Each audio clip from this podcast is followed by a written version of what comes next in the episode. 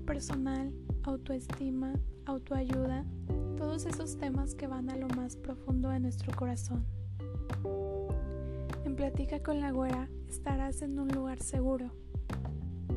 Aquí podrás indagar dentro de ti y conocerte. Este podcast está plenamente dirigido a jóvenes, hombres y mujeres como yo, que cada día intentan ser una mejor persona. Soy Adriana, quédate a escucharme.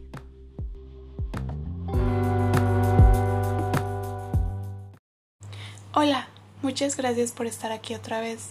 En este nuevo segmento hablaremos sobre la soledad.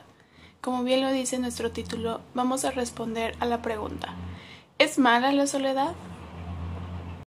Este episodio está dedicado a mi maestra Saraí Rodríguez, quien imparte la materia Ciencias de la Comunicación en el Bachilleres Mixto Abraham Castellanos.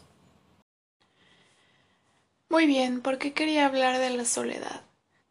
Es simple y sencillamente porque hace algún tiempo yo la soledad la veía como algo malo. Yo lo asociaba como sentirme insegura y sentirme mal. Y creo que la soledad es todo menos eso. La soledad es a veces un poco difícil de llevar, es un poco difícil de asimilar, de vivir. Y lo sé porque lo he visto en muchas personas, porque lo asocian con fracaso, con tristeza, con enojo, con aislamiento, con vacío. Y creo que es importante saber que la soledad a veces, como es algo de lo que simplemente no se puede huir, pues es importante que aprendamos a vivir con ella. Es importante que dejemos de verla como lo que creemos que es y simplemente abrir nuestra mente y preguntarnos cómo me siento yo al estar sola y a partir de ahí empezar a trabajar en ella. Hablemos de términos espirituales. Si hablamos en este ámbito, sentirte sola, en este caso yo, lo asocio con simplemente tal vez sentir un vacío, sentir que estoy yo y nada más yo, que no hay nadie a mi alrededor, que no hay nada que esté abrumando mi mente. Y eso es impactante porque al final, como lo dije, cuando hablamos de soledad lo estamos asociando como que tenemos miedo, como que simplemente no nos gusta, no disfrutamos estar en ese en ese trance. Si hablamos en términos físicos, pues estar sola para mí es que no hay personas aquí cerca de mí, que no hay ningún ser vivo y simplemente estoy yo en mi cuarto hablándole a un celular. Para mí eso es soledad en términos físicos. Para los niños es estar en su cuarto encerraditos mientras su mamá está en la otra habitación y ellos probablemente se estén muriendo de miedo. Yo creo que para los adultos a veces soledad es que no hay nadie en sus vidas, que se encuentran completamente aislados de su familia, que no hay amigos presentes, y que no hay una pareja a su lado.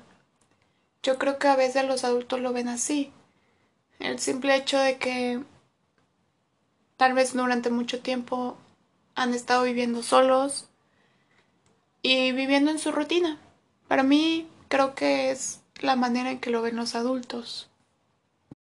Ahora, tal vez tú te preguntes por qué, por qué creo yo que lo que la soledad es así. Porque como lo dije, cuando tú vas y te acercas a un niño y le dices, oye, te vas a quedar solo toda la tarde, tal vez simplemente tengan miedo, tal vez simplemente piensen en una broma o alguna travesura que quieren hacer. Si tú te acercas a una persona completamente espiritual y completamente tranquila y en paz, probablemente te diga, está bien, tal vez he estado solo toda mi vida. Y lo sé porque lo he visto, lo he leído, lo he sentido yo. Entonces, creo que es importante que nos detengamos a veces un momento y veamos cómo la soledad la ven las demás personas para que ahí podamos partir, para que desde ahí podamos trabajar. ¿Por qué digo trabajar? Porque yo lo que he aprendido y como yo lo he trabajado, el estar sola es algo en lo que tú tienes que, como lo dije, trabajar, algo en lo que tú tienes que empezar a mover, algo que tú tienes que aprender a, a vivir ¿Y cómo he aprendido yo a hacerlo? Cuando tuve un proceso de ansiedad, tal vez, y gracias, me siento agradecida por eso, habían muchas personas a mi alrededor que me estaban ayudando, que estaban a mi lado, que me estaban sosteniendo y que estaban conmigo en todo momento. Si eran las dos de la mañana, yo le hablaba a mi mamá y ella venía a abrazarme.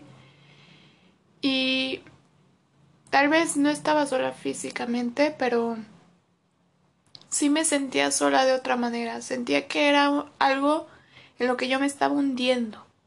Pero solamente podía sentirlo yo. Solamente yo podía saber cómo era que se sentía. Tal vez yo podía platicarlo con mi terapeuta, pero simplemente era algo únicamente personal. Y es ahí cuando yo me sentía sola, cuando yo sentía que todo se me venía abajo. Y a mí me daba mucho miedo, a mí me daba muchísimo miedo estar sola porque tal vez en mi cabeza estar al lado de alguien me hacía sentir menos así. Tal vez esa persona se iba a dar cuenta cuando yo me estaba hundiendo y ya no me hundía sola. Tomo este ejemplo porque fue a partir de ahí en que yo empecé a trabajar. Fue a partir de ahí en que yo dije, esto no tiene por qué ser así. Entonces poco a poco, durante la cuarentena, yo empecé a aislarme de mis amigos, tal vez no de mi familia, pues porque estaba con mi familia, estaba viviendo con mi familia, pero sí comenzaba a pasar muchísimo rato sola. Me, me, iba, yo recuerdo que me iba al balcón y me ponía a leer o a veces simplemente miraba al cielo y trataba de tranquilizarme, trataba de trabajar con mi ansiedad.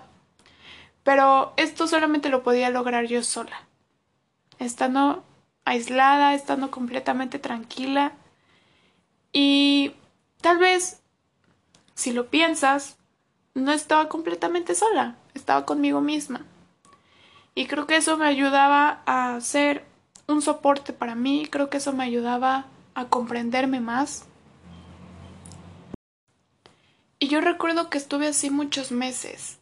Recuerdo que simplemente me atendía a mí misma, que yo simplemente en mi completo aislamiento yo me encargaba de mí, trabajaba en mí y lo hacía sola, o sea, a partir ya de ese momento, desde que yo ya dije que las cosas no estaban bien conmigo, yo empecé a trabajar en mí, yo empecé a trabajar conmigo, nada más y nada menos que conmigo. Y eso fue importantísimo, eso fue algo algo demasiado interesante, ya que lo hacía de manera inconsciente. Yo inconscientemente me alejé, yo inconscientemente tomé la decisión, yo inconscientemente lo empecé a hacer, me empecé a aislar de todos y de, y de, y de todas las cosas. Yo lo hice así. ¿Cómo digo que lo empecé a trabajar? Es el simple hecho de que tal vez, como yo lo estaba viviendo, pues de alguna manera yo lo hacía de la manera más tranquila y amena que podía hacerlo y poco a poco me fui acostumbrando, poco a poco me fui acostumbrando a que tenía que tener un espacio para mí nada más, tenía que tener un espacio en completa soledad, estando conmigo nada más. Y es ahí cuando yo lo trabajé de manera inconsciente, cuando yo me empecé a acostumbrar y cuando yo empecé a aprender a hacerlo empecé a disfrutarlo. ¿Por qué? Porque muchas veces realmente estamos atormentados de muchas cosas. Y el haber estado sola muchos meses, el haber estado acompañándome nada más a mí, me ayudó bastante, me ayudó a, aceptarlo, aceptar que tal vez en esta vida vamos nacimos solos y morimos solos. Entonces, a mí de qué me servía luchar contra algo de lo que simplemente yo iba a vivir, ya viví, y algo de lo que realmente puedo ver como un privilegio, algo de lo que yo realmente puedo gozar. ¿Por qué lo digo así? Porque a veces simplemente tenemos que aceptarlo, tenemos que aceptar que a veces la vida te da estos momentos en los que tienes que saber aceptar y tienes que aceptar que tienes que vivir estos momentos, que tienes que disfrutarlos y que tienes que gozarlos contigo, porque si no vas a vivir toda tu vida espantado y huyendo de algo que lo puedes ver como como algo como un disfrute, como un gozo. Ahora me gustaría darte unos tips y recomendarte algunas cosas que puedes hacer para empezar con este proceso. Y yo creo que uno de ellos es a veces sacrificar, no sé, supongamos que te invitan a una fiesta, sacrifica esa fiesta, sacrifica esa salida y vete a tomar un café tú, nada más. Vete al cine tú nada más. Vete a tu casa, toma lo que tú quieres tomar, come lo que tú quieres comer, pero tú nada más, hazlo tú y ya. Es ahí donde a veces podemos priorizarnos y donde podemos empezar a trabajar con nosotros nada más. Otro tip que sería mm, cuando tú creas que simplemente estás cansado, cuando tú creas que simplemente ya no puedes más, aléjate de donde estás. Si estás con varias personas, aléjate, tómate un respiro, este, inhala, exhala, pero trata de hacerlo tú, o sea, no, no te vayas con nadie más, simplemente aléjate tú y empieza con ese pequeño trabajo y creo que es ahí donde creo tú podrás hacer las cosas sin necesidad de, de que alguien más te ayude, algo que tú ya sabes hacer y ya no vas a tener la necesidad de que alguien más te ayude. Otro tip tal vez es que cuando tú estés en ya a punto de dormir es Inhalar profundamente y exhalar. Tratar de relajarte, tratar de, de detener todos esos pensamientos, o tal vez no detenerlos, simplemente mirarlos, pero no prestarles atención. Y decirte palabras bonitas, decirte cuánto te quieres, abrazarte a ti mismo, empezar un poquito más con estos detalles de cariño propio para que así tú empieces a valorar el hecho de que estás contigo nada más en ese momento. Y es ahí donde tal vez tú empieces a valorar y apreciar lo que es realmente sentirte así.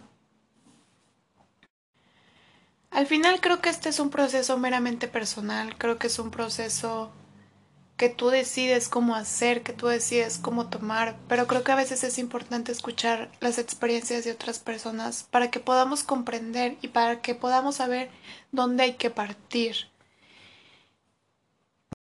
Creo que a veces cuando tomamos pequeños detalles, los más mínimos, y los llevamos a cabo y los empezamos a disfrutar y los empezamos a valorar, creo que va a ser ahí cuando podamos saber en qué estamos fallando, en qué nos estamos equivocando y podamos mejorar. Podemos mejorar todos esos aspectos que a veces nos abruman, pero que ni siquiera les tomamos el tiempo, ni siquiera les prestamos atención, para que podamos simplemente afrontarlos y vivirlos y amarlos, porque al final todas esas fallas que tenemos, al final esa soledad que vemos como algo malo, nos van a ayudar, nos van a servir y van a ser, van a terminar siendo un privilegio y algo de lo que tú realmente amaste vivir. Y es ahí donde tú te vas a dar cuenta de cómo es disfrutar la vida en realidad, de cómo es disfrutar estar contigo. Eso me sirvió mucho a mí. Eso me ayudó bastante. Me ayudó a aceptar que no necesitas a alguien más en tu vida. Hablando en términos de pareja, que no necesitas buscar a alguien para que tú no, para que tú no te sientas tan solo, para que tú no te sientas tan triste, tan mal. Es saber que tal vez no estás solo, estás contigo y está bien. Está bien. Y bueno, creo que eso fue todo. Muchísimas gracias por estar aquí, muchísimas gracias por escucharme. Y que tengas un bonito día, una bonita tarde, una bonita noche, depende de la hora que me hayas escuchado. Y te espero en la próxima.